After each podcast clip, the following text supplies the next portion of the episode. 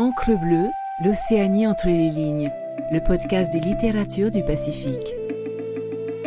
Écoutez Encre bleue, c'est s'amarrer dans le Pacifique pour une minute, pour une heure avec un texte, un auteur. Faites une pause, tendez l'oreille, c'est le murmure des livres. Extrait de Rien n'est perdu, tome 5 des aventures de Al Dorsey, le détective de Tahiti, de Patrice Guirao, publié par les éditions Au vent des îles, lu par Paul Wameau. Je n'ai jamais rencontré aucun membre de la famille de mon père, pas même après sa mort. Aucun n'est venu à son enterrement. Ou s'ils sont venus, j'étais tellement petit que je n'en ai aucun souvenir la famille Tudieu de la Vallière a toujours été une sorte de mystère. Une petite noblesse oubliée au fin fond du Berry. Pour moi, ce sera le premier contact, la rencontre du premier type. Il ne doit plus y avoir grand monde sous douane.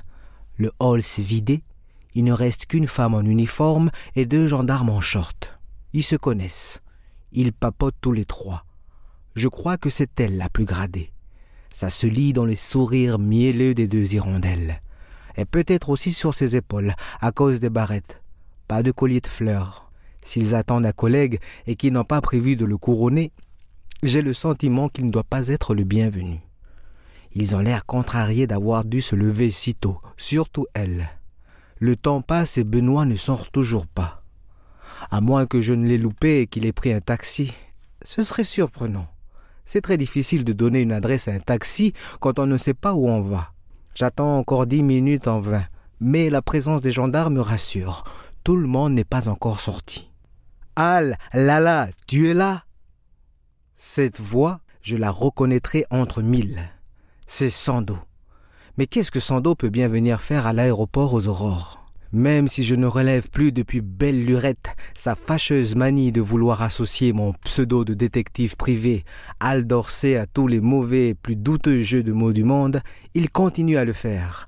Al le faire, dirait-il. Tout commissaire qu'il est, il a gardé une âme d'ado. Non, d'enfant. Koala l'adore. Il joue à la dinette avec elle. Je lui souris. Ben, comme tu vois, euh, oui, je suis venu accueillir mon cousin et toi. Qu'est-ce qui t'amène à Sando ouvre grand les bras. Moi, je suis venu cueillir un couillon. En voyant ses yeux pétillants de malice, j'ai le sentiment que c'est à moi qu'il fait allusion. Je fais une moue borderline, genre à couillon, couillon et demi, et je lui lance. Le couillon te salue. Ah, il est déjà là? me rétorque-t-il, étonné en tournant son visage vers le trio de gendarmes. Je le vois pas. Ok, je me suis planté. Le couillon, ce n'était pas moi. J'essaie de me rattraper à une branche qui passait par là avant que Sando ne s'aperçoive de ma méprise et ne se foute de moi jusqu'à la fin de mes jours. Euh, il te salue depuis la zone sous douane. J'ai bien l'impression que tout le monde est sorti sauf ton couillon. Et mon cousin. Cousin couillon, il n'y a pas loin. La crème des emmerdeurs, ricanai-je pour me donner une contenance. Ça passe comme une lettre à la poste. T'imagines pas le type a voulu détourner l'avion entre l'axe et Papeete. Merde ne puis-je m'empêcher de jurer. Un malade Il a menacé l'hôtesse de lui donner un coup de boule si elle ne le ramenait pas chez sa mère. Je le regarde un peu circonspect. C'est pas vraiment un détournement, un coup de boule, c'est plutôt une agression, non? Pas dans le contexte.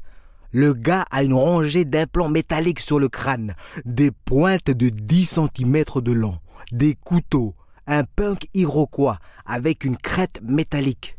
Hum, je vois. Sando lève le menton, écarte les bras et s'indigne en me prenant à témoin. Là, c'est une menace à l'arme blanche, t'es d'accord? Oui, si on veut. Non, non, pas si on veut. C'est une menace à l'arme blanche. Ah. Sando reprend un ton plus neutre. Pas classique, je te l'accorde, mais c'est comme s'il l'avait menacé avec un couteau. Sauf qu'il le tenait pas à la main, mais sur son crâne. Comment se fait-il qu'on l'ait laissé embarquer avec des armes blanches implantées sur la tête? J'en sais rien. Ah, le voilà. Ça ne peut être que lui. Regarde-moi l'allure. Un garçon d'une trentaine d'années vient de franchir le sas, encadré par deux membres de la police aux frontières. Derrière eux, l'équipage au complet en tenue. Le pilote est hilar. Il lance à notre intention. Celui-là, faut pas le lâcher, c'est un malade. Mais on s'est bien marré. Amaru est superbe dans son uniforme à épaulettes. Il était au lycée Gauguin avec nous. Un rêve un peu fou pour un gars d'ici. Il est passé par la petite porte, pilote privé, instructeur à l'aéroclub de Tahiti, embauché à Air Moorea sur Twin Otter, puis Air Polynésie sur Fokker 27 et maintenant commandant de bord sur les 747 de Air Tahiti Nui. Comme quoi, les rêves sont faits pour conduire nos vies. Même si parfois certains peuvent prendre la vie en otage et en faire un cauchemar. Amaru désigne le quincailler façon Iroquois. Je te jure que lui, il n'est pas fini, fais gaffe. Sando lui fait un clin d'œil amical et lui demande un signe de la main de ne pas trop en rajouter. Il a une fonction et un rang à tenir. Il ne lui est pas permis de porter un quelconque jugement sur les gens, en tout cas pas en public. Je salue Amaru qui s'éloigne avec son nuage de déesse sur talons hauts, les cheveux égayés d'hibiscus rouge. Et tandis que Sando, immobile et muet, reste subjugué par les roulements fessiers des belles hôtesses, je jette un regard ébahi sur la grande gigue qui s'est arrêtée à hauteur des trois gendarmes. Une longue asperge en bermuda jaune, chaussures à crampons, chaussettes à mi-mollets, chemise de scout, sac à dos et bandana rouge et blanc autour du cou, maigre comme un jour de jeûne, lunettes rondes à triple foyer, monture plastique imitation écaille, nez épaté, dents de devant trop longues pour toutes contenir dans la bouche, elles débordent sur sa lèvre inférieure. Elles essaient de se camoufler et se chevauchent dans un élan anarchique de timidité. Cette configuration particulière de la dentition confère à l'individu une sorte de sourire mouillé permanent. Il a une bonne bouille. Enfin, si on fait abstraction de ses tatouages colorés façon décalco de cours de récré et sa rangée de fourchettes dressées sur son crâne rasé. C'est quoi ça? Ne puis-je m'empêcher de m'exclamer. Mon couillon, répond Sando.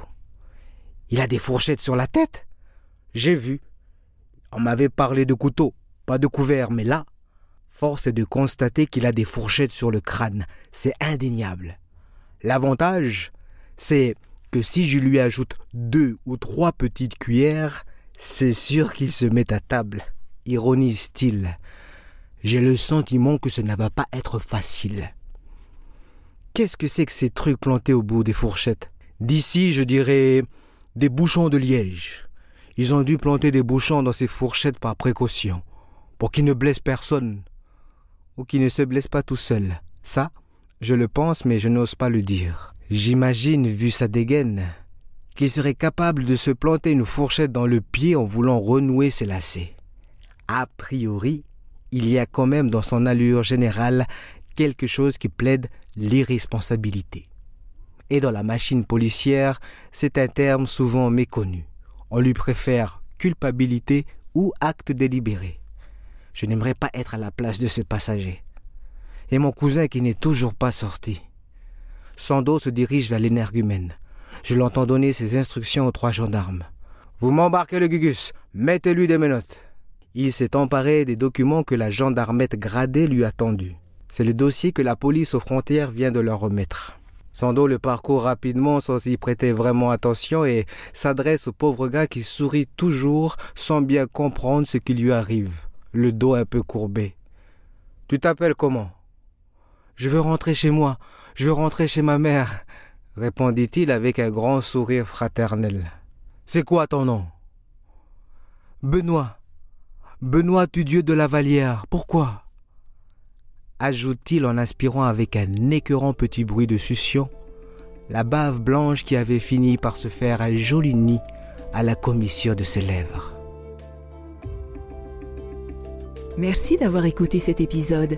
N'hésitez pas à naviguer sur Encre Bleue pour découvrir d'autres murmures de livres et les nombreuses discussions d'auteurs et autrices du Pacifique. Retrouvez-nous sur toutes les plateformes d'écoute et sur le site lireenpolynésie.pf. Maruru et Yaorana.